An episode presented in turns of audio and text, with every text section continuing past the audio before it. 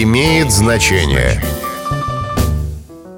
Здравствуйте, с вами Михаил Кожухов, и сегодня мы узнаем, откуда вылетает птичка. Раньше фотографы, для того, чтобы все дети на групповой фотографии смотрели в объектив, говорили «посмотрите сюда, сейчас вылетит птичка». Эта птичка была вполне реальной в начале эры массовой фотографии, правда не живой, а латунной. В те времена камеры были далеки от совершенства – и для получения хорошего снимка люди должны были замереть в одной позе на несколько секунд.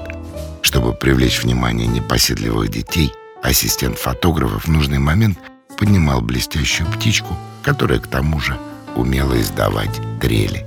С вами был Михаил Кожухов. До встречи. Имеет значение.